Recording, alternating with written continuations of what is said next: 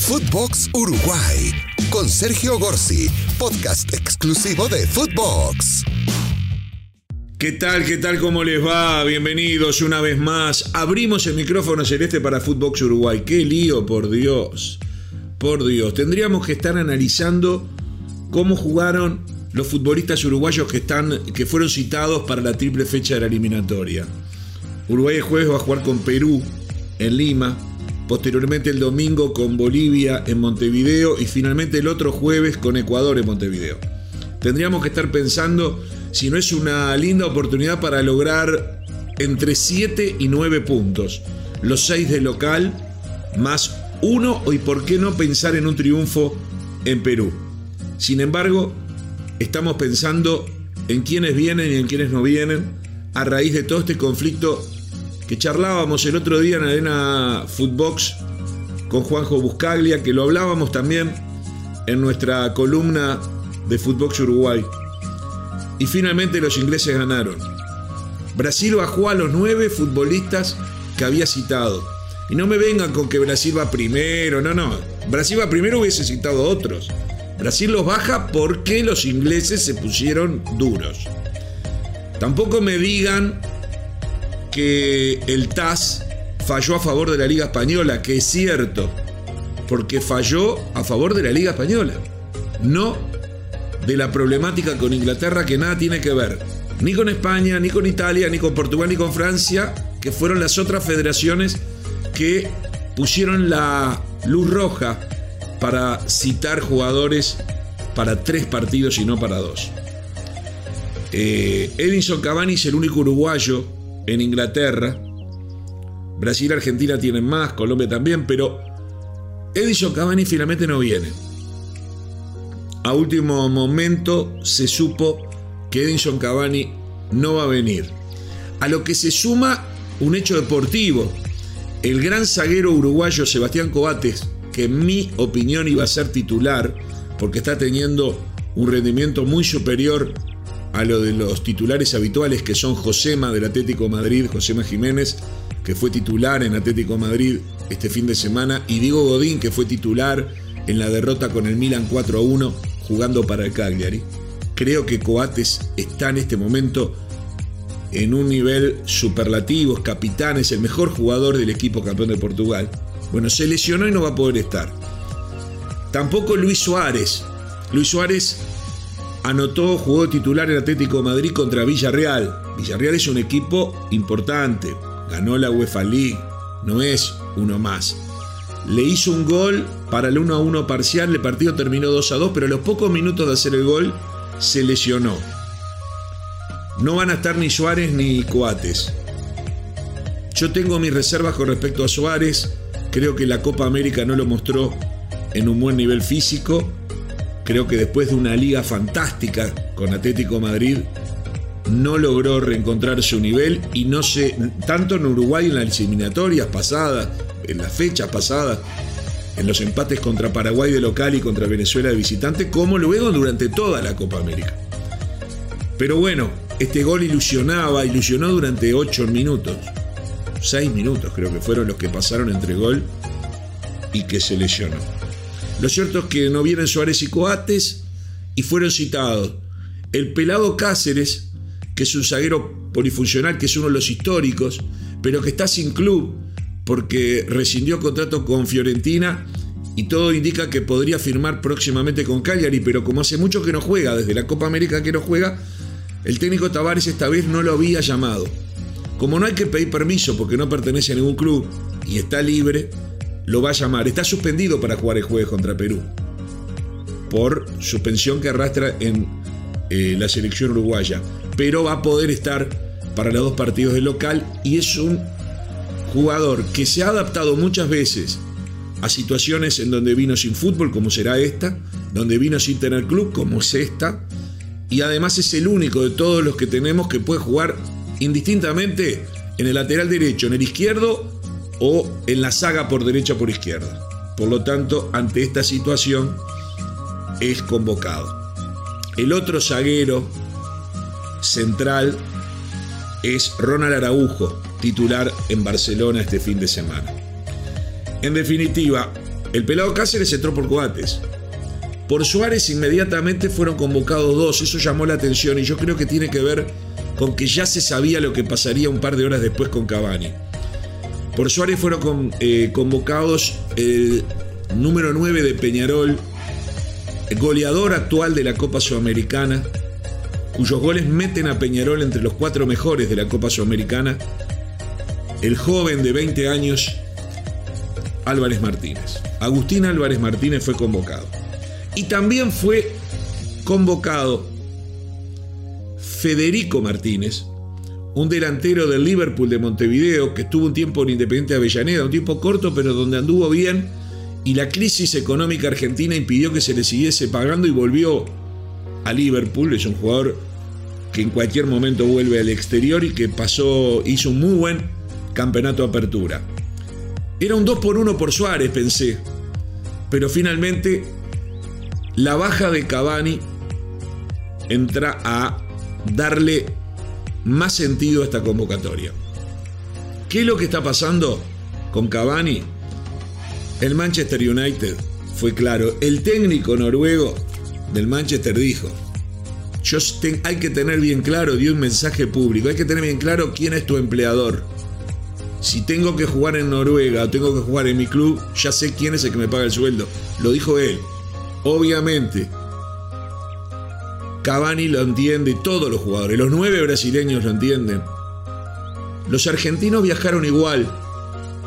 El arquero, hay dos jugadores, el arquero y otro más de Aston Villa, llegaron a un acuerdo a través de la Federación Argentina de AFA para que jueguen los dos primeros partidos y se pierdan el tercero y no incumplan lo que dice la regla FIFA de los nueve días y no tengan que ser once días igual van a tener que hacer cuarentena. Quiero ver qué decisión toman en Inglaterra, porque el problema inglés no es solamente que en lugar de 9 son 11 días, sino que después tenés que hacer una cuarentena muy dura de 10 días, porque consideran que todos vienen de países en zona roja. Justo Uruguay equivocadamente está en la zona roja, no lo digo yo porque me ponga la camiseta, Uruguay no está en zona roja porque la pandemia en los últimos dos meses prácticamente se ha controlada, se ha controlado, no hay casi fallecidos, hay muy poquitos contagios. Pero claro, quienes hacen esas listas todavía no lo sacaron, los ingleses no saben, saben que Uruguay queda cerca entre Argentina y Brasil, pero no, si les das un mapa a veces no lo ubican con rapidez. Y por lo tanto Uruguay entra en la, en la jugada esa y Cavani, que no debería tener que hacer cuarentena, la va a hacer porque todavía los que hacen las listas no lo sacaron de la lista roja, insisto, en donde no tiene ningún sentido que esté eh, nuestro país. Pero lo importante es esto, Cavani no viene, pero no viene porque no puede venir, porque no lo dejan los ingleses, igual que los nueve brasileños. Los argentinos vienen y hay que ver cómo termina esta jugada. Inglaterra le ganó a la FIFA. Inglaterra le torció el brazo a la FIFA. Esto va a traer cola. Primero porque va a haber que esperar qué sucede con otros jugadores sudamericanos que van a venir, no los nueve brasileños, no Cavani, pero los que sí vienen, qué pasa con ellos en el futuro. A través de una federación inglesa que es muy dura en cuanto a hacer respetar los reglamentos. Y por otro lado, habrá que ver qué pasa en octubre, donde se va a repetir la misma historia. Acá en Uruguay se está manejando una explicación que a mí no me convence. Por un lado, la Asociación Uruguaya de Fútbol sacó un comunicado diciendo que Cavani no viene ante los hechos de pública notoriedad que afectan eh, el, el, tema de la cuarentena que pide Inglaterra. Lo dice el comunicado. Sin embargo, en unas horas el técnico de Uruguay, el maestro Tavares, va a hacer una conferencia de prensa y quienes han tenido acceso a él, a esa información que maneja el cuerpo técnico, da la sensación de que el cuerpo técnico va a decir que no fue por eso. Que en realidad fue, que es cierto también esto que voy a decir, que Cavani no juega desde la Copa América. Cavani no tenía club. Es decir, tenía club pero no había vuelto a entrenar. Se tomó unas vacaciones larguísimas. Se había especulado con qué podía ser de su futuro. Finalmente volvió al Manchester. Jugó media hora este fin de semana pero dicen los que lo conocen que no está en la mejor forma. No es el Cavani que todos creemos.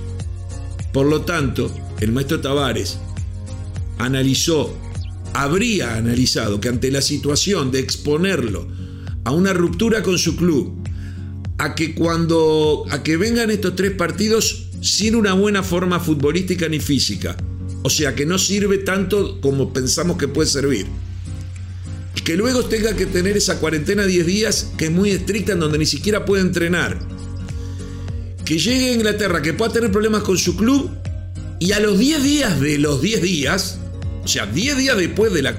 Fíjense, son tres periodos. 11 días por los tres partidos, 10 días de cuarentena y 10 días después tiene que volver, porque hay otra triple fecha que otra vez lo lleva a la misma situación de una nueva cuarentena sin poder entrenar.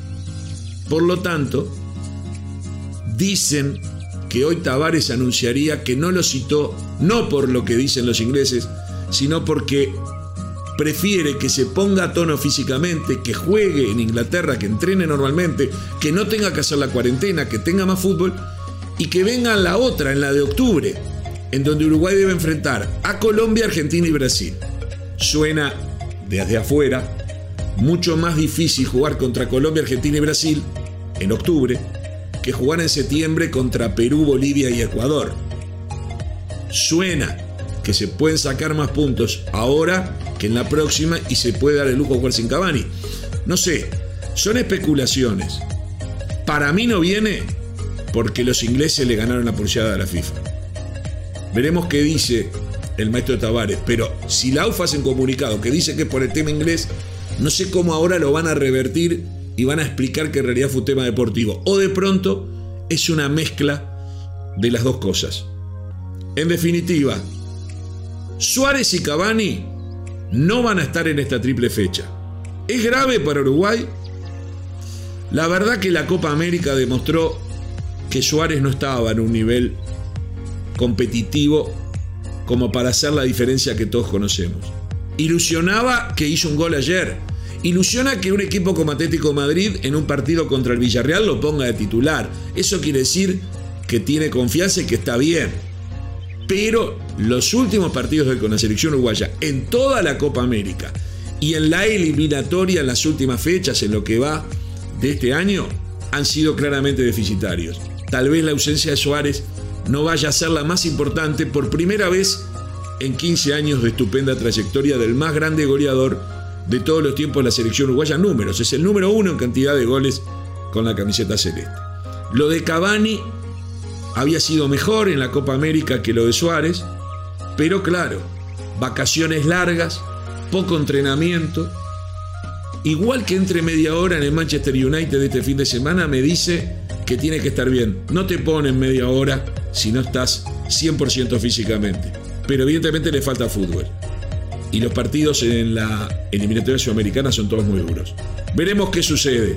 Insisto, Suárez y Cavani, las dos grandes figuras, las dos grandes estrellas del fútbol uruguayo no vienen.